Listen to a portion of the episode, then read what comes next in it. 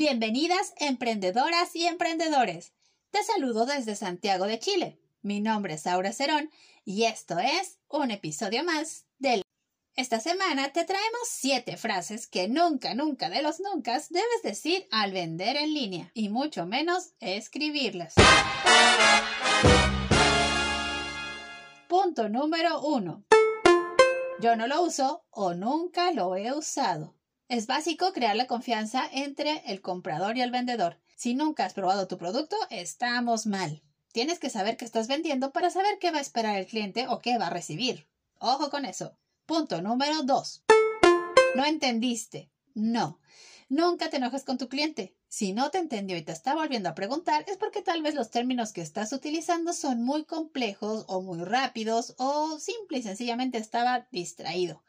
Recuerda que en este contexto la gente no puede ver las cualidades o las bondades de tu producto de manera directa, por lo tanto es normal que haya más preguntas de lo normal. Así que tómalo con calma y siempre busca una forma amable de responder. 3. ¿Lo vas a comprar o no? Lo sabemos, hay clientes que preguntan y vuelven a preguntar, o aparecen y desaparecen y vuelven a preguntar lo mismo. Es normal. Todos pasamos por ello, pero nunca, nunca debes de apresurar una compra. Es lógico que los clientes ahora con tantas oportunidades y opciones que tienen en la red van a estar comparando precios, viendo opciones, pero sobre todo buscando la diferencia, aquello que les convenga más. Y eso, mi estimado amigo o amiga emprendedora, no pasa en dos segundos. De ti depende que la gente comprenda perfectamente que eres su mejor opción. Y de no ser así, no te desesperes. No es obligación de nadie comprarte, así que recuérdalo. No digas nunca lo vas a comprar o no. 4. Confundir su nombre. Esto es un caso complicado y difícil. Sabemos que hay personas o emprendimientos que trabajan con muchísima gente y es fácil confundirse. A veces tenemos clientes con los mismos nombres pero que piden cosas distintas, por lo que te sugerimos que lleves un orden y un archivo donde tengas los datos de qué te pide cada cliente y de ser posible trata de que todo quede escrito. Mándalo por correo, mándalo por WhatsApp, pero siempre por escrito. Es una garantía para ti y una garantía para la persona que te está comprando, pero sobre todo te ayudará a tener un orden y no confundir las órdenes. Punto número 5.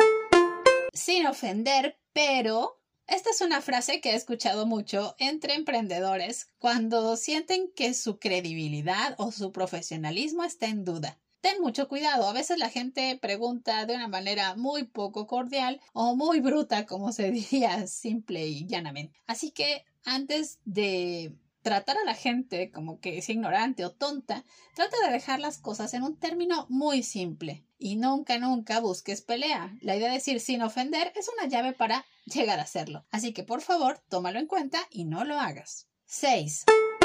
No sé. No, no digas no sé. Si hay algo que tú ignoras porque es demasiado técnico, nunca te lo habían preguntado, o simplemente se te escapa en ese momento, no lo digas literalmente ofrece opciones. Mira, eh, no lo domino, pero voy a investigarlo. O, mira, te lo investigo y te lo mando mañana. Siempre da alternativas y demuestra que estás con toda la voluntad de ayudar y responder las dudas. Eso aumentará la credibilidad del cliente hacia ti. Pero si dices no sé, de un tajo estás diciendo que tampoco te importa resolverlo. Ojo con eso. Y por último, número 7. No hay. A veces, muchas veces los emprendedores, sobre todo en productos manuales tienen un stock muy limitado o no lo tienen.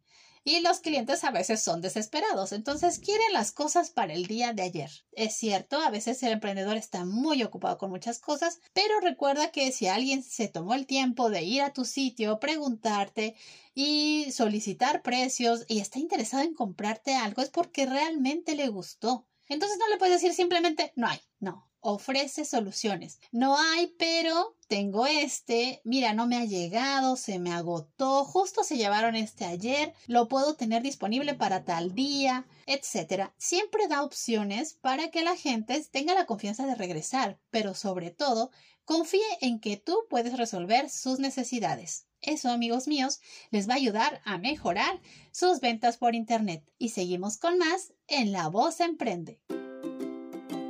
No te olvides de seguirme en redes sociales, arroba auracadabra para Facebook e Instagram. Del dicho al hecho. Un espacio para saber de refranes, palabrejas y curiosidades, a cargo del lingüista Luis Fernández. Hola Luis, bienvenido. Cuéntame, ¿qué hay para esta semana? Hola Aura, ¿cómo estás? Esta semana te traje la frase echar la foca. Oh. ¿Te han echado la foca alguna vez? Sí, varias veces. no tiene nada de tierno, ¿ah? Pero es que las focas son adorables. Ah, sí, si son bebés, sí. Sí. Pero si son esos mastodontes grandes, no, no creo, ¿ah? Ah, bueno, sí, depende de quién te la eche. Sí, exactamente. Bueno, esta frase se refiere a cuando alguien da una reprimenda sermonea o regaña levantando la voz a otra persona en público o privado. Oh. En tal caso se trata de una expresión, como bien dices tú, eh, propia de personas con autoridad familiar o laboral. Por ejemplo, eh, padres, hermanos mayores, jefes o Mm. superiores. Claro. ¿no? Pero esta frase también tiene otro significado que es un poco más eh, agudo, digamos, eh, que es el de desafiar o provocar a alguien mediante frases peyorativas e insultos, incluso ofreciendo golpes. Oh, o sea, le está cantando bronca. Exacto. Está compuesta esta frase por el verbo echar, lanzar, arrojar, Arrojar. ajá, y el sustantivo foca, que se refiere al mamífero pinípedo. Pinípedo. Pinípedo, exactamente. No tiene un origen cierto, ni una anécdota que explique de dónde viene. Sin embargo, es posible advertir que provendría de la observación natural. Por ejemplo, podemos ver que los machos focas, al igual que otros pinípedos como las morsas y los lobos marinos, suelen enfrentarse por territorio, comida o derecho a parearse Derecho. ajá, con determinada hembra, emitiendo fuertes sonidos, lanzándose contra sus rivales y derechamente encarándolos o enfocándolos. Enfocado. Enfocándolos. Hablando de focas. Así es. Mira tú. No, pues hay que tener cuidado con las focas y dependiendo de quién te la eche. Así es. Otra de las tantas frases chilenas y latinoamericanas que incluyen referencias a animales, como hemos visto en otros capítulos. Así es. Bueno, creo que ya no es tan tierna la frase. Ya no es tan tierna, exactamente. Bye. Bueno, ahora te dejo entonces y nos vemos la próxima semana en este humilde espacio del dicho al hecho, con alguna frase, palabreja o curiosidad. Sé parte de nuestra comunidad de emprendedores. Síguenos en redes sociales, Facebook e Instagram, Voz Emprende. Yo emprendo, la entrevista de la semana. Hola a todos, bienvenidos, es un gusto saludarlos y hoy tenemos una invitada muy especial. Su nombre es Marjorie Manrique, ella es diseñador gráfico y fotógrafa de profesión, lleva en Chile más de 12 años y llegó aquí porque quería viajar. Eso es muy interesante, pero eso no es todo, ella tiene un emprendimiento que ya tiene también bastante tiempo, es Instafont, y nos va a comentar cómo es que surge todo este proyecto y cómo lo ha mantenido a flote. Bienvenida Marjorie. Hola, Aura, muchas gracias por tu invitación. No, muchas gracias a ti por darnos un espacio. Cuéntame, ¿cómo es que surge tu emprendimiento? Wow, eh, mi, mi emprendimiento, en resumen, surge cuando nos vinimos a Chile. Tuve la idea de emprender de entrada, pero es como muchos extranjeros en Chile y en otros países sabrán, no es simplemente llegar y decir, oh, monto negocio, sino había No. todo un tema burocrático. Sí. Claro. Entonces, em, yo decidí trabajar asalariada y pasaron algunos años y de pronto nos dimos cuenta que queríamos ser papás. Entonces, viendo el tema también de la otra burocracia, de los permisos maternales, cómo iba a ser el tema del embarazo siendo empleada, eh, nos dimos cuenta que esa era como la señal, la llamada de nosotros a maternidad, paternidad fue también la llamada a emprender para nosotros manejar un poquito más eh, nuestros tiempos. Así Oh. que así nació básicamente eh, por, por una necesidad de querer ser padres y tener un poquito más de control de no tener que rendirle cuentas a alguien, por así decirlo. Porque mm, ve, uno, compañeros de trabajo y, gente en general que se, les complica ser padres, pedir permisos, se enferman y todo. Entonces nosotros dijimos, oye, si teníamos de un principio la idea de, trabajar, nosotros aparte, pues aprovechemos y, intentémoslo. Y en ese intento eh, nace nuestra empresa, que como tal la, la- empresa nace como SOS Foto, pero su nombre de fantasía es Instant Phot, o, o es por el nombre con el que se le conoce, que es como algo más comercial. Ya. Oye, qué padre. Y, y bueno, al final lograron el, el objetivo que era ser papás. Tienen dos pequeñitos, ¿cierto? Correcto, sí, tenemos un, niño que ya tiene, va para seis años y tenemos una bebita que tiene casi año y medio. ¡Ay, qué lindo! Pues muchas felicidades por ese lado. Y por otro lado, cuéntame, ¿cuál es el producto estrella? ¿Qué es lo que más trabajan en su emprendimiento? Y sobre todo, ¿cómo llegaron a eso? Bueno, la llegada, digamos, nosotros en un principio abarcamos muchas cosas. Todo igual enfocado a la fotografía, pero desde impresiones sobre tazas, poleras, cojines, pasamos por todo lo que era fotoproductos hasta, ah, sí, hasta lo más especializado que es fotoestudio. Y en el fondo, en el transcurso de estos siete años, hemos tenido que ir simplificando porque eh, tú sabes ese dicho que dice el que mucho abarca, poco aprieta. Y sí, la fotografía y la impresión como tal. Em, a nosotros nos gusta entregar un trabajo de calidad y nos dimos cuenta que para poder hacerlo necesitamos ser especialistas en algo. Entonces hemos descartado los tazones, muchas otras cosas y en el fondo actualmente la empresa es una empresa especializada en fotografía de retrato, la cual la hago yo, y fotografía para documentos, las cuales las hace mi esposo en un horario distinto. Y mm, además de eso, todavía ofrecemos el servicio de impresiones, pero no de fotos, digamos, solitas, sino ya de cuadros, eh, cosas más elaboradas, como collage y ese tipo de cosas. Oye, pero pues qué padre que lograron encontrar su nicho, ¿no? Y cuéntame, eh, en este proceso, obviamente, de la pandemia, que todo estuvo cerrado, ¿cómo enfrentaron la pandemia? Porque eso debe haber sido realmente caótico, necesitas a la persona para sacarle fotos. Correcto. Eh, mira, fue bastante caótico, sobre todo por la parte em, en que muchas personas no sabían qué hacer y mm, nos llamaban casi que desesperados de que necesitaban eh, hacer fotografías, sobre todo para el tema de fotos de documentos para visas, ciudadanías, porque a pesar de que, de que muchos lugares se detuvieron y muchos países, digamos, el mundo se puso patas arriba, eh, había gente que tenía trámites eh, de hace años, entonces estaba esperando, por ejemplo, una nacionalidad eh, canadiense o una ciudadanía o algo así, y le había llegado su carta y le faltaba la foto y entre eso sucede la cuarentena. Correcto. Entonces hubo mucha gente que sí podía postergar, como otros que no. Y ahí nosotros ya teníamos el producto para ofrecerle o la alternativa, que era desde hace un tiempo, yo ya tenía en mi página la opción de hacer eh, nosotros la foto con una que enviar al cliente, pero para la pandemia lo que hicimos fue hacer como un manual más paso a paso, algo mucho más detallado, una asesoría más directa con el cliente para poder lograr una fotografía de muy alta calidad, que es lo que se necesita para esas cosas. Wow. Y cuéntanos, ¿qué le recomendarías tú para alguien que está empezando? Wow, mira, como tengo siete, siete años de, de, haber empezado esto, en realidad consejos hay montones, incluso hay muchas autocríticas que hablando con otros emprendedores a veces yo le digo, no, yo ya pasé por eso, no lo hagas.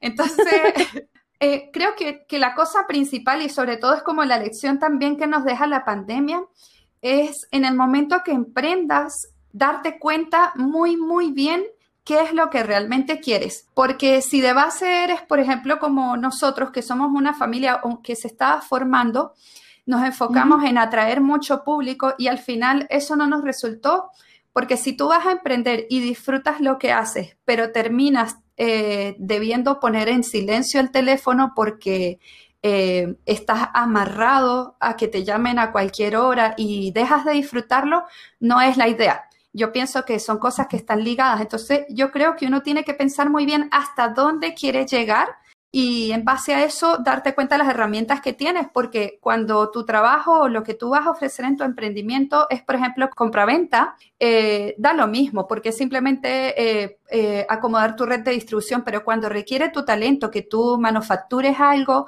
o que son tus servicios, ahí tú vas a estar limitado a tus tiempos y ahí tú vas a tener que darte cuenta que al pasar de los años, imaginando siempre que vas a tener mucho éxito, ¿cuánto puedes abarcar? y, e ir especializándote. Ese es mi consejo, especializarse y mirar siempre a futuro. Es, ¿Qué es realmente lo que quieres hacer con ese emprendimiento o a dónde quieres llegar? Perfecto. Muy bien, Marjorie. Bueno, pues vamos a pasar a una de nuestras secciones favoritas, que es Metí la pata. Anécdotas de emprendedores. Metí la pata. Nosotros compartimos anécdotas en donde alguien haya metido la pata, no necesariamente tú, a veces, o bueno, la mayor parte de las veces que nos comentan, es el cliente el que mete la pata y uno el que tiene que salvar la situación. Así que dentro de los siete años que tú tienes, estoy segura de que tienes muchas eh, cosas que contarnos. ¿Cuál sería tu mejor metida de pata? Sí, eh, la mejor que siempre recuerdo y siempre cuento eh, es una metida de pata de un cliente hacia mí. Eh, porque es una persona que me consulta por WhatsApp para hacer algo, después acude, manda a hacer el trabajo, em, yo le entrego el trabajo y era eh, como una atención muy personalizada. Yo le respondí al WhatsApp, le respondí los correos, le recibí su foto, le imprimí su foto, le entregué su foto y esta persona, después de haberse ido de entregar su foto, me dice eh, por mismo WhatsApp, em, oye, hay un problema con mi foto. Y yo le digo, ¿qué sucede? Y me dice, tiene un problema de impresión. Y yo le digo, wow, eh, qué mal, mándenme una foto por WhatsApp. Y la persona me la manda. Y yo por muchos años de experiencia, además de mi emprendimiento, mi, papá también tiene negocio de fotografía, así que crecí detrás de un mostrador. Eh, pude deducir rápidamente que, su foto eh, la había puesto en un marco y que muy probablemente tenía una pelusa o, o se rayó cuando la enmarcaron. Y yo le comento eso, le digo, bueno, cliente, no vamos a decir su nombre, pero le digo, mira, fulana, es posible que cuando la enmarcaste pasó eso, eh, saca la foto del marco y revísala. Y me dice, no, no, no, no, no, no, yo no voy a sacar a ningún lado la foto, yo voy a ir para allá y tú me vas a repetir mi foto, yo soy un adulto responsable y tú me tienes que volver a hacer mi foto. Y yo le digo, ok, fulana, tranquilícese, eh, usted puede traer su foto, sin embargo, eh, su foto de acá salió bien, yo me aseguré de eso, usted cuando la recibió se aseguró de eso y no me lo dijo. Así que si su foto tiene un problema que sea falla mía, ningún problema, tráigala, yo se le repito una sin costo, pero si está dañada, que usted posterior la llevó y se le dañó, pues la impresión tiene tal precio. Me dice, no, no, no, yo soy un adulto, yo sé de lo que te estoy hablando, me dice. Bueno, lo, que me causa gracia es que ella hizo mucho énfasis en que era adulto y a mí me pasa que a veces la gente piensa que soy más joven de lo que aparento. Ahora no, porque ahora tengo canas, pero en aquel entonces era así como que yo era la niñita. Y ah, ya, ya, te me vas a contar a mí lo que te... Exacto, entonces yo le digo, eh, ¿sabes qué? Eh, sí, bueno, como quiera, venga, no hay ningún problema. Le reitero que si el daño se lo hizo usted la foto, pues tiene que pagar su impresión, no hay problema me escribe y me dice, Marjorie, cuánto lo siento, qué vergüenza. Efectivamente, la foto tenía una pelusa en el marco, pero igual voy a ir porque necesito otras fotos. Y yo llego y le digo, tranquila fulana, no hay problema, los adultos también se equivocan. bueno, fue un adulto responsable y reconoció que se equivocó, porque de repente cada cliente que no, muere en el azul. No, pero esa cliente murió porque no, no volvió, yo creo que la vergüenza le pudo, y, ella era una cliente frecuente, entonces pues, igual la anécdota es tragicómica porque ella no volvió. Eh, yo creo que por eso. Bueno, ojalá que nos esté escuchando y, regrese, porque se le extraña y se le tiene cariño. A por supuesto. Oh, Mario, qué genial. Oye, bueno, ahora necesito que por favor le comentes a, a todos aquellos emprendedores y emprendedoras que nos están escuchando, ¿dónde está tu negocio? ¿Cómo te pueden contactar? ¿Cómo hacer una cita? Porque obviamente ahora estás trabajando con citas. ¿Y eh, qué más pueden encontrar en, en Instant Photo, en SOS Photo, SOS Photo? ¿Cómo quieres que, te contacten? Eh, sí, nosotros atendemos en el centro de Santiago, en Paseo Ahumada 131. Tenemos una pequeña oficina en el tercer piso, que es la oficina 313. Es el único sitio donde atendemos. Eh, el año pasado tuvimos durante dos años una sucursal, eh, la cual fue cerrada, así que nuestra única ubicación actualmente es esa, en Ahumada 131. Y si bien estamos con citas para el tema de foto de retrato, para lo que es documentos no. Así que tenemos como dos horarios. Uno que es en la mañana, desde las 8 de la mañana hasta las 3 de la tarde, que puede ir en cualquier momento de ese horario para hacerse fotos de documentos, carnet, visa, pasaporte. Si no, eh, tiene que agendar cita conmigo a través de WhatsApp y ahí vemos el tema para fotografía de retrato. Eh, hago sobre todo retratos para profesionales, esas fotos que tú ves bien bonitas de LinkedIn. Eh, ese tipo de fotos me especializo y hago sobre todo ese tipo de fotos. Claro, para mejorar el portafolio. déjales tu número de WhatsApp. Por supuesto, es el más 569 740 80 947.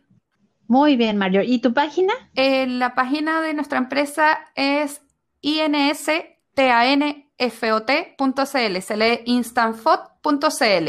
Muy bien, perfecto. Bueno, pues de todos modos sigan a, Marjorie en este emprendimiento maravilloso. También lo pueden encontrar en Instagram, tiene unas cosas hermosas, muestra de su trabajo. Y pues muchísimas gracias, Marjorie. Ha sido un gusto tenerte por acá, resaltar el aporte que están haciendo ustedes eh, en estos días también. Y pues, ¿qué más decirte? Muchísimas, muchísimas gracias. Un fuerte aplauso por toda la dedicación, el empeño y por compartir con nosotros un poquito de toda su experiencia. Muchas gracias a ti, Aura, por la invitación y a las personas que nos oyen. Muchísimas gracias y recuerden siempre preferir a emprendedores. Eso, eso es, porque si los emprendedores ganan, ganamos todos. Así que sigamos hablando de negocios. Muchísimas gracias, vale, Gracias a ti, que estés muy bien. Sé parte de nuestra comunidad de emprendedores. Síguenos en Instagram y Facebook como arroba Voz Emprende. Y también tenemos un canal en YouTube, Voz Emprende. Hablemos de negocios. Y así terminamos La Voz Emprende. No te olvides de seguir nuestras redes sociales. Recuerda que hay mucho más material para ti en ellas. Arroba La Voz Emprende en Instagram y Facebook.